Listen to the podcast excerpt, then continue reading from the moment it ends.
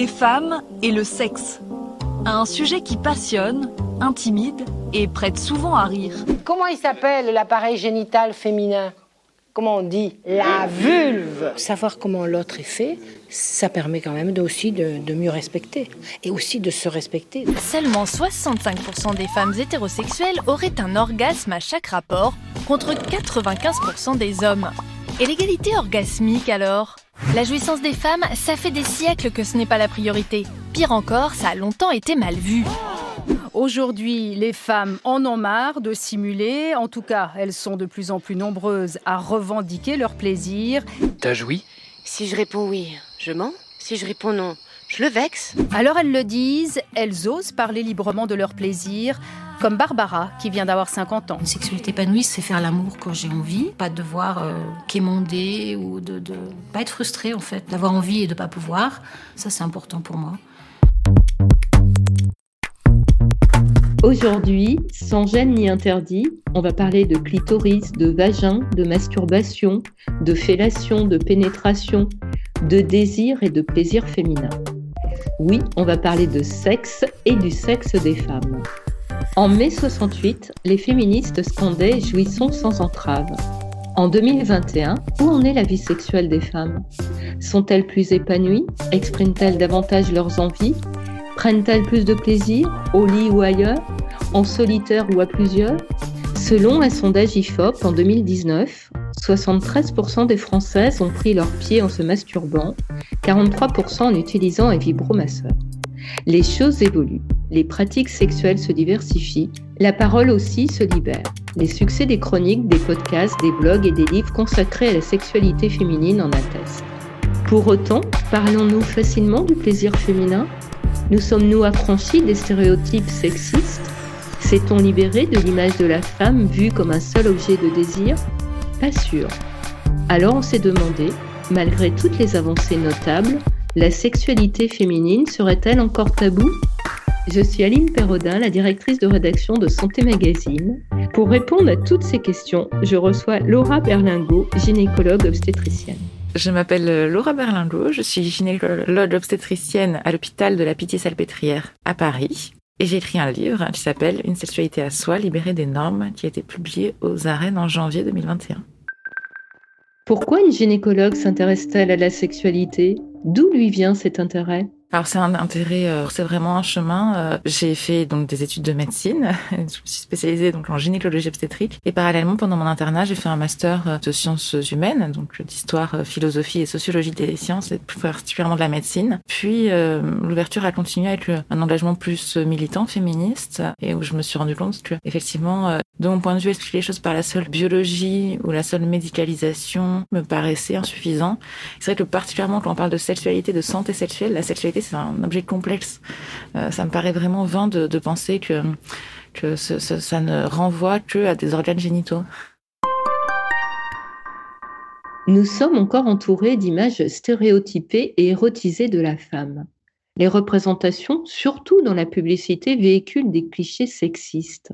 Sait-on de quelle manière ces représentations influencent notre sexualité? Alors de multiples façons, hein. c'est difficile de répondre en, une phrase à ça parce que il y a les représentations, les contre-représentations, le fait de s'identifier justement à, à ce qu'on attend de nous, le fait de vouloir le refuser. En fait, je pense que mon, livre, il associe là-dessus, c'est dire mais en fait oui, il y a ce poids des représentations, des injonctions, des injonctions qui se renouvellent au fil des années. C'est-à-dire que euh, j'en parle au début, mais, mais cette révolution sexuelle qu'on a appelée euh, qu'on a appelée révolution sexuelle des années 70, j'essaie de montrer un peu avec d'autres travaux hein, qu'elle a été insuffisante. Pas une véritable révolution, qui n'a fait que renouveler des injonctions, mais qui étaient différentes. C'est-à-dire que à chaque époque, correspondent des normes, des choses auxquelles euh, les femmes doivent correspondre ou pas, et qui changent avec les époques. Hein. C'est les standards n'ont pas toujours été les mêmes, que ce soit du point de vue vraiment de la plastique, euh, comme ce qui est attendu de, du comportement. Hein. Par exemple, dans les années 70, on est passé vraiment de la femme qui devait euh, se réserver avant le mariage à la femme qui devait se donner pour être une vraie femme. On voit bien que selon les cultures, on n'attend pas la même chose des femmes. Donc, il ne s'agit pas de, de dire bah, ça a ça comme sur notre vie. La conséquence principale, c'est que ça nous entrave, de quelque manière que ce soit. Parce que être obligé de jouir sans entrave pour être une femme libérée, c'est aussi contraignant et entravant. Et ça enlève autant de liberté que d'être obligé de se réserver avant le mariage. C'est vraiment ça l'idée principale. C'est-à-dire que avant tout, ça, ça diminue notre capacité à faire des choix et à utiliser notre corps euh, comme on l'entend. On peut aussi, je pense, en tant que femme, décider de vivre autrement et en dehors de ça. Selon le psychiatre Serge Tisseron, la femme occidentale est soumise à une double injonction. D'une part, elle doit assumer ses désirs, d'autre part, elle doit séduire. Or, la séduction, c'est être l'objet du désir de l'autre. Quand la femme aura-t-elle le droit de désirer?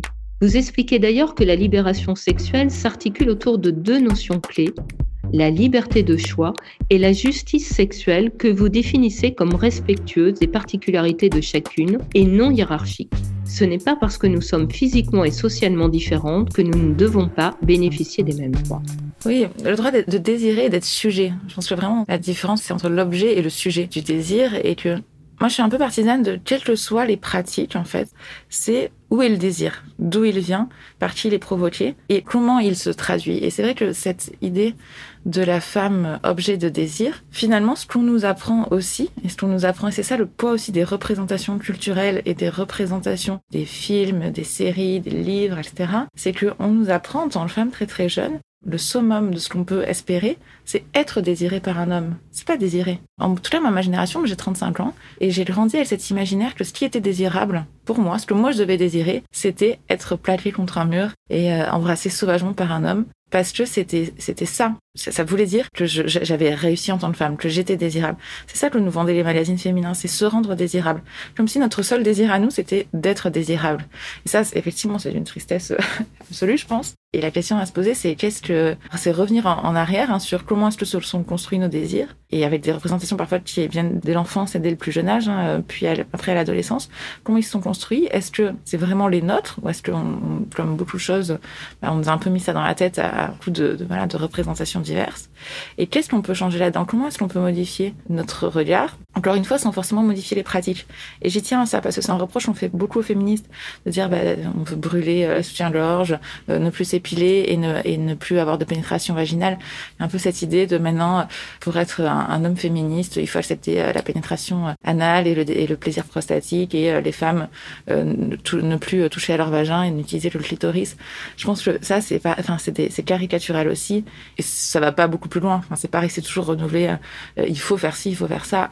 Non, la discussion, elle est de, de changer de regard et, et on peut bien sûr être un sujet désirant euh, en étant pénétré. Je vois pas, enfin, je ne, je, je pense que c'est l'intention est beaucoup plus importante. Et du coup, quand je dis l'intention, c'est pas que l'intention de la propre personne, c'est aussi la relation dans laquelle elle est engagée, parce que le, le propre de la sexualité, c'est des interactions entre plusieurs personnes. Il y a pas, on vit pas seul en soi et pour soi avec notre sexualité à nous. Elle interagit avec d'autres personnes, et notamment dans les relations, par exemple, de violence conjugale, il ne peut pas y avoir de femmes sujets désirants. Plusieurs mouvements néo-féministes prônent une réappropriation du corps féminin. Cela passe notamment par le fait de ne plus porter de soutien-gorge, un carcan de tissu selon la philosophe Camille Froidevaux-Métry, auteure de Seins en quête d'une libération. La philosophe explique qu'en libérant nos seins des armatures, on les libère aussi des normes sociales qui pèsent sur eux. Le mouvement Nos bras a d'ailleurs été largement suivi lors des confinements liés à la crise sanitaire.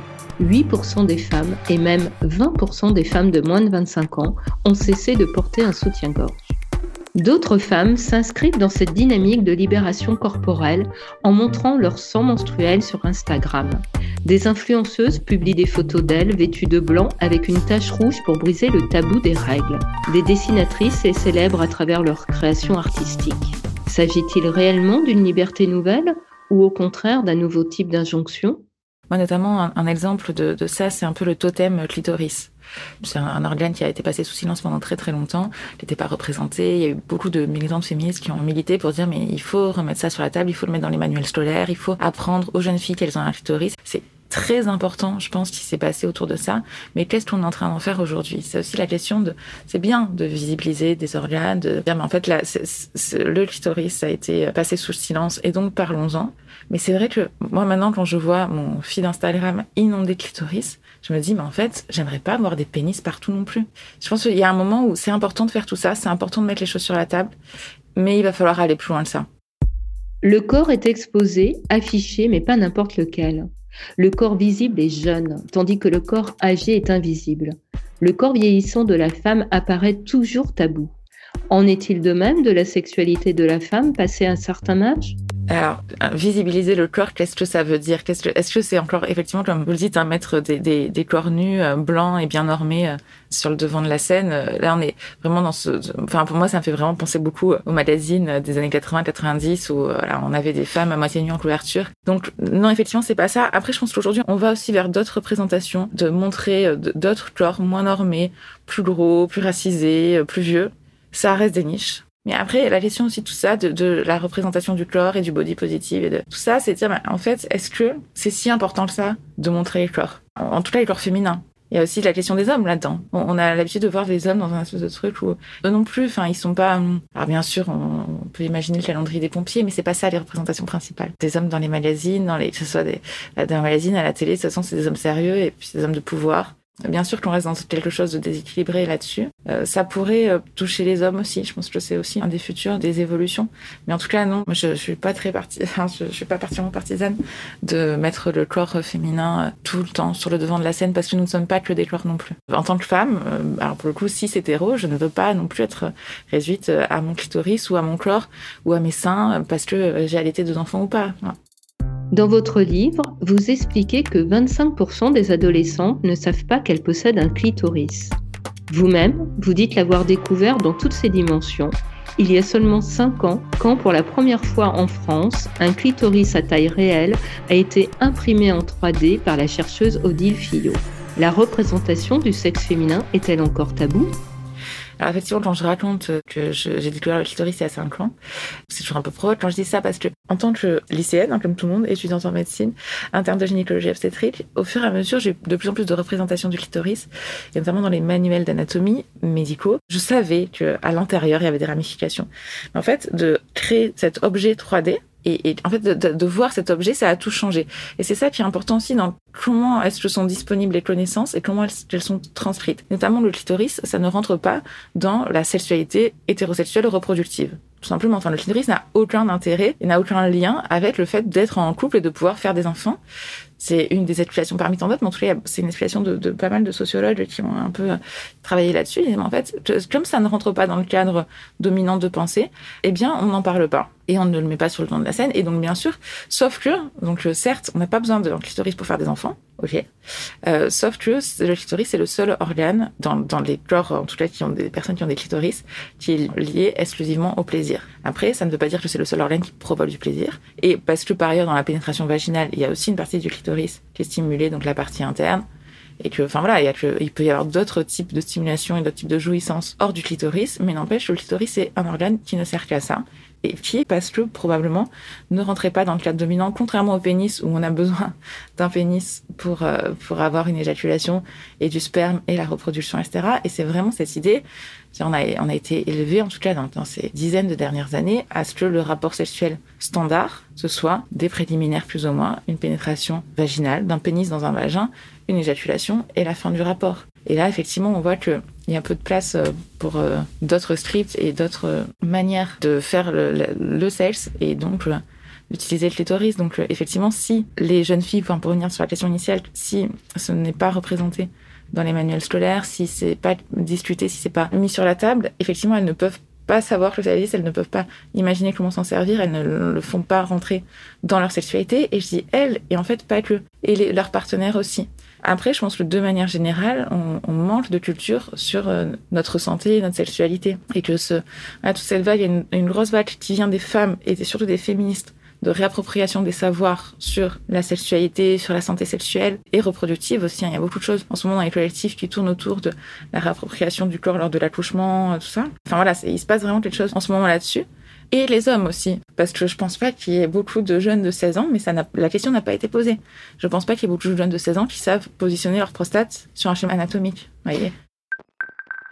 Vous conseillez d'ailleurs aux femmes de regarder leur sexe, en particulier après l'accouchement. Effectivement, genre, je, je, dis aux femmes après l'accouchement parce que je trouve que c'est une période un peu où il y a une sorte de dissonance, enfin, où on a l'impression, très souvent c'est une chose qui est, qui est rapportée, où on a l'impression qu'on est vraiment abîmé, difforme, que c'est, il y a quelque chose qui a profondément changé. C'est pour ça je pense que c'est un moment qui est particulièrement important pour euh, réapprivoiser un petit peu tout ça. Mais oui, je, je, de manière générale, je pense que regarder son sexe à différentes étapes de, de sa vie, euh, que ce soit quand on est prête, hein, après je pense qu'il faut pas non plus trop se, se presser, il n'y a pas d'âge euh, idéal pour ça, mais euh, aller à la découverte de son corps, que ce soit à la fin de l'enfance, hein, parce qu'il y a beaucoup d'enfants qui feront ça, à l'adolescence, puis jeune adulte, puis après des grossesses et des accouchements s'il y en a, puis plus âgé aussi, je pense que c'est quelque chose qui... Parce que effectivement, euh, ça, on va pas non plus nier la biologie. Bah oui, les vulves, les vagins sont moins accessibles que des pénis ou les testicules. Bon, d'accord, on les voit moins. Je merci, les miroirs existent et, c'est tout à fait euh, envisageable et enviable et désirable d'aller vers ça et d'aller vers une, meilleure connaissance de soi-même.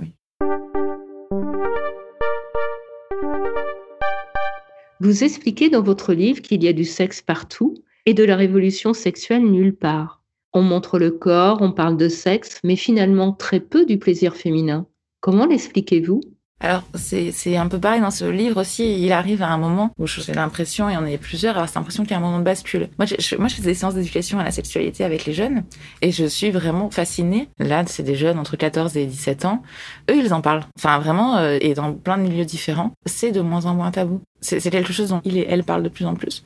Mais euh, la, la, génération d'au-dessus, qu'on n'ait euh, pas eu euh, d'éducation à la sexualité, les représentations, les magazines, etc., ou, les, les, les, films, les séries, si on voit les, séries des années 80 à laquelle on a été biberonnés, enfin de la 90, enfin moi dans ma génération on passait deux heures tous les soirs à regarder Dawson, quoi. C'était vraiment des représentations qui, ne laissaient pas effectivement de place à la femme sujet désirant et du coup au plaisir féminin. Et je, pense qu'il y a vraiment un point de bascule là qui est en train de se jouer euh, chez les moins de 20 ans et, qui est très très intéressant à l'école, etc. Mais aussi de nouvelles séries, de nouveaux comptes Instagram, de nouvelles choses qui mettent euh, en, scène euh, d'autres manières de, faire. Les réseaux sociaux comme OnlyFans, qui proposent du porno aux jeunes, affichent actuellement des résultats records. Le gouvernement a lancé en février dernier le site Je protège mon enfant de la pornographie destiné aux parents. Il explique les outils de contrôle parental et propose des questions-réponses pour faciliter le dialogue avec ses enfants. Alors moi, je je partage pas du tout cette vision euh, pessimiste et, catastrophiste de des réseaux sociaux, de la pornographie, etc. Euh, de toute façon, la pornographie, ça a toujours existé hein, de, manière différente. Effectivement, là, c'est très accessible. Il suffit de cliquer sur euh, j'ai plus de 18 ans pour rentrer, que bien sûr personne ne le vérifie. Moi, je, je me rappelle d'une fois où on, on faisait un, une sorte de brainstorming sur le mot sexualité, donc avec des jeunes de 15 ans, où sont sortis euh, successivement, coup sur coup, plaisir, pornographie, amour.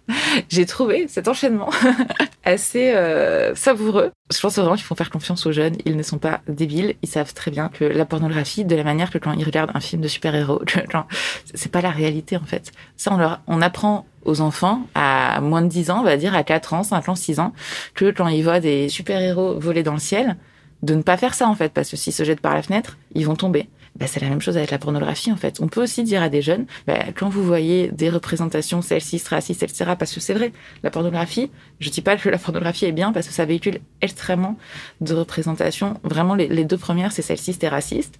Et on peut leur dire aussi, en fait, c'est pas ça la sexualité. C'est pas euh, de prendre violemment euh, et de faire une sodomie euh, à ta partenaire sans. Non, c'est pas ça en fait la sexualité. Et ils sont tout à fait à l'écoute de ça. Après, j'ai l'impression aussi que comme on en parle de plus en plus, qu'ils peuvent se mettre aussi des stress par rapport à ça, à se dire mais il faut que j'ai du plaisir. Notamment les jeunes filles, il y a ce truc de clitoris, de euh, oh là là, mais il faut que je jouisse avec mon clitoris, etc. Parce qu'il paraît que c'est comme ça qu'on fait. Et il y a des jeunes filles parfois même en consultation qui me disent à 15 ans, je commençais le rapport il y a trois mois, j'ai mal quand j'ai des rapports. Oui, bah c'était c'est il y a trois mois. Donc si ça se passe bien, c'est dans un climat de confiance. Après, il faut bien sûr dépister d'autres choses. Mais si tout va bien et que c'est un climat de confiance, euh, sans violence, le corps euh, évolue et s'habitue et, et, et la recherche du plaisir à 15 ans c'est bien de l'avoir en tête, mais il faut pas non plus mettre la pression. C'est quand même assez connu que globalement, euh, c'est un chemin tout ça, et puis partir à la découverte de son corps, ça n'arrive pas en deux mois. Dans Google, la recherche sexe pendant les règles aboutit à des millions de résultats. Peut-on faire l'amour? Est-ce que c'est bon? Comment? Les questions sont nombreuses. Une autre période de la vie des femmes qui affole Internet, c'est la ménopause. En tapant sexualité et ménopause dans un moteur de recherche, vous découvrirez qu'on ne badine plus avec l'amour. On fait référence presque toujours à des troubles sexuels et on ne parle quasiment plus de plaisir. Oui, bah, c'est deux meilleurs exemples hein, pour le coup, euh, euh, qui sont différents. Hein. J'ai l'impression, en tout cas, de la ménopause qui arrive, rappelle, euh, autour de l'âge de 50 ans, donc bien, bien, bien loin de la fin de la vie d'une femme. Hein. On a une espérance de vie actuellement chez les femmes de peut-être 7 ans, je crois. Donc bon, il reste un petit peu de temps d'exploration sexuelle, mais il y a vraiment cette idée que la ménopause c'est la date de péremption qu'une femme est une femme, bah, de toute façon, c'est, si une femme est définie par son utérus, sa capacité à enfanter, à partir du moment où elle n'a plus de règles et donc plus de capacité à enfanter, elle, elle, elle passe de l'autre côté. Et c'est vrai que biologiquement, c'est toujours ce truc qu'on nous renvoie, bah oui, mais c'est normal, c'est biologique. Et la différence, c'est que les hommes, ils confèrent des enfants jusqu'à 50, 60 ans. Bah voilà, c'est injuste, mais c'est comme ça, c'est la vie. Si on déclorelle un petit peu la sexualité, le sexe, la pratique du sexe au fait d'enfanter, bah, c'est quoi le rapport en fait? Pourquoi est-ce que euh, la, pratique du sexe devrait s'arrêter au moment où on ne peut plus, euh, parce que c'est, corrélé, au moment où on ne peut plus avoir d'enfants. Alors que la majorité des gens ont des pratiques sexuelles, non pas, pour avoir des enfants, mais pour avoir du plaisir. Bon, la ménopause, c'est quoi? Si ce n'est que, bon, ben, on n'a plus de règles et, et on a un, cycle hormonal qui est un petit peu différent de euh, quand on avait 40 ans ou quand on avait 30 ans, ou quand on avait 15 ans mais c'est une évolution de la vie. vous voyez, on, met vraiment une espèce de cut-off à la ménopause qui est difficilement explicable, mais qui a aussi été euh, alimenté par la médecine, avec la pathologisation aussi de la ménopause. C'est-à-dire, en fait, la ménopause de base, c'est pas un, moment de vie. L'adolescence, c'est un moment de vie, par exemple. Et on va dire, euh, d'un point de vue médical, c'est le développement pubertaire. Et la ménopause, bah, il n'y a pas d'autre mot. Le seul mot, c'est le mot médical. Et du coup, si c'est le mot médical, c'est une, maladie. Et si c'est une maladie, euh, ça va dans le sens de, la carence. C'est la carence en oestrogène. Et donc, le, traitement, c'est de donner des oestrogènes. Peut-être que ça serait dire, bah, en fait, le corps change, les besoins évoluent. Il peut y avoir des signes physiques. Il peut ne pas y en avoir, mais il peut y en avoir. Et quand il y en a, bah, prenons-les en charge. En fait, il y a peut-être aussi d'autres manières. Notamment, je pense à la sécheresse vaginale ou au bouffée de chaleur. En fait, euh, la sécheresse vaginale, on peut utiliser des lubrifiants. Euh, Après un, accouchement, c'est pareil. Dans le postpartum, il y a une sécheresse vaginale majeure. On dit pas. Bah, euh, au contraire, après le postpartum, les femmes sont sommées de reprendre le plus vite possible les rapports sexuels. Bah non, on dit bah en fait, on va avoir des rapports sexuels et t'as mal, c'est pas grave. Il y a quand même une différence de traitement, quoi. La sexualité de la femme ne servirait donc qu'à enfanter. La pression de la maternité infligée aux femmes reste très forte. Oui, et d'ailleurs, elle est faite pour devenir mère dans des couples hétéros stables euh, et on va dire euh, équivalents mariés, quoi. En tout cas, c'est l'impression que moi j'ai dans, je développe un petit peu dans le livre, de dire que cette la sexualité reste aujourd'hui euh, dans, dans toutes les représentations, dans les scripts sexuels, dans la manière dont on imagine le couple, la famille, etc. Elle reste dans un schéma qui est très traditionnel de l'hétérosexualité reproductive, de être en, couple euh, à deux avec euh, un à trois enfants. Ça, c'est un peu le truc. Deux enfants idéalement. C'est une fille, un garçon. On a eu entre 25 et 35 ans. Globalement, c'est, ça qu'on attend. C'est ça qu'on attend des femmes et des hommes aussi. Hein. Je pense que voilà, c'est une sorte de rapport de pouvoir euh, qui peut bouger et qui, qui à nous, en fait. C'est ça aussi la capacité d'agir et c'est aussi de dire une femme cis hétéro, ben, je peux aussi remettre en question. Des nouveaux codes apparaissent. Le mois de mai devient le mois de la masturbation. Le polyamour est en vogue et l'usage des sextoys se développe. Est-ce qu'on jouit plus aujourd'hui qu'hier? Je pense qu'on se met beaucoup de pression, effectivement. Enfin, moi, le mois de la masturbation, les, profusions de, de en fait, c'est, on, reste dans une société de consommation, une société capitaliste où on dit, bah, plus on a de sextoys, plus on va être heureux. Euh, de la manière qu'on peut dire, euh, voilà, plus on a une grande télé, plus on est heureux. Sincèrement, moi, je pense pas du tout. Après, chacun, euh, chacune hein, fait, fait, son propre chemin. Mais euh, non, je pense effectivement là n'est pas l'enjeu. Et que c'est ce que je dis beaucoup dans le livre, hein, c'est que libérer sa sexualité, c'est pas jouer à tout va. C'est être une nouvelle pression encore à bien se masturber, à se masturber assez, de manière assez régulière, avec le bon sextoy, pouvoir se masturber devant son sa partenaire, pouvoir en parler, pouvoir en parler à tous les dîners avec ses copines, parce que c'est c'est bien maintenant de faire ça. Non, ça libère rien du tout. Ça, ça a créé de nouvelles injonctions, de nouvelles pressions, de nouvelles pressions de performance. On reste dans cette idée vraiment de la performance, le bien jouir. Et non, bah, enfin pour moi, un des enjeux de, de, la libération des normes, c'est justement de voir ce qui se passe autour de nous et faire ses propres choix. Et en fait, il y a plein de moments dans notre vie où on n'aura pas envie de, de sexe, on n'aura pas envie de, de, rentrer là-dedans, que ce soit seul ou à plusieurs. On aura d'autres choses dans la tête, on aura d'autres projets, on aura d'autres désirs, on aura d'autres envies. Notre désir sera ailleurs, notre plaisir sera ailleurs. Et c'est très bien. Vous battez aussi un peu en brèche l'idée binaire selon laquelle il y aurait un orgasme vaginal et un orgasme clitoridien. C'est pareil, hein, c'est une idée où, ça avance et ça recule, où euh, on parle du clitoris, bon très bien, et donc on, commence à se dire bah, tous les orgasmes sont clitoridiens, l'orgasme vaginal n'existe pas. Euh, et donc c'est quelque chose qui se répète beaucoup, et donc les jeunes filles, elles, elles ont ça dans la tête, hein, tous les orgasmes sont clitoridiens, l'orgasme vaginal n'existe pas. donc moi j'ai eu plein de retours, parce que justement là, dans la tête des gens, du coup l'orgasme clitoridien, ça veut dire stimulation du clitoris externe. C'est très associé. Et puis il y a plein de, de, jeunes filles qui viennent qui, en parlent et qui disent mais en fait moi je comprends pas, c'est pas comme ça, ça marche pas comme ça, et puis j'y arrive pas, et puis en fait moi je moi je, je jouis quand j'ai une pénétration vaginale, donc c'est bizarre, je suis pas normale. Qu'est-ce qu'on fait là? Enfin, et, et donc c'est l'explication, hein, c'est-à-dire euh, en fait le clitoris effectivement c'est un organe avec une partie externe et une partie interne, et on peut jouir effectivement aussi d'une pénétration vaginale avec le clitoris et du coup orgasme vaginal et clitorisien bah, c'est peu c'est la même chose aussi. Euh, mais c'est juste est-ce qu'on est vraiment obligé de parler du clitoris, oui, mais qu'on est vraiment obligé de toujours délimiter chaque organe? Enfin, il y en a qui jouissent avec le pli du coude, en fait. Enfin, c'est, il y en a qui jouissent avec les seins, avec les fesses. Enfin, peu, peu importe. Enfin, c'est, cette focalisation là sur, euh, sur toujours des, des, termes euh, ouais, des organes génitaux, je trouve que c'est aussi un peu, un peu pauvre. Enfin, je parlais des jeunes filles, mais c'est aussi des jeunes filles qui, euh, au début de leur vie sexuelle, ont des clitoris très, très sensibles et qui vont avoir mal, en fait, d'être, d'être sollicitées, en tout cas en externe, et qui vont se dire, bah, voilà, moi, je suis absolument pas normale et, je, et serai jamais une vraie femme parce que je n'arriverai jamais à jouir. Non. Attention à ce genre de discours. Alors, moi, je pense que vraiment, ce qui est important, le plus important, c'est la relation c'est la, la relation avec là où les autres personnes avec qui on a des rapports sexuels. Entre les personnes, il peut y avoir des rapports de domination peut y avoir des ça, ça renvoie au consentement au fait que il y a certaines personnes à qui on n'ose pas dire non on va dire oui etc bref je, je, peux parler beaucoup de ça donc je vais rester assez simple là-dessus mais en tout cas c'est que quand une relation est saine et le plus égalitaire possible parce que parfois elle peut pas être complètement égalitaire voilà, mais avoir quand même ça en tête qu'à partir où on essaye d'avoir une relation la plus égalitaire possible toutes les pratiques sont possibles dans la mesure où elles sont désirées. Faut pas s'obliger à faire des choses dont on n'a pas envie. Mais euh, pour moi, le nerf de la guerre, c'est pas la pratique en elle-même, que ce soit de la pénétration, de la fellation, de la sodomie, etc. Peu importe. On peut faire toutes les pratiques, je pense, à partir du moment où il y a une relation égalitaire, du respect, de la confiance. La femme devient peu à peu l'égale de l'homme. Dans le monde du travail, elle a dû adopter des codes masculins pour réussir. Dans sa sexualité, fait-elle de même pour s'émanciper? Non, je ne pense pas. Euh, moi, je vois en médecine euh, les femmes qui sont devenues professeurs des universités, chefs de service, etc.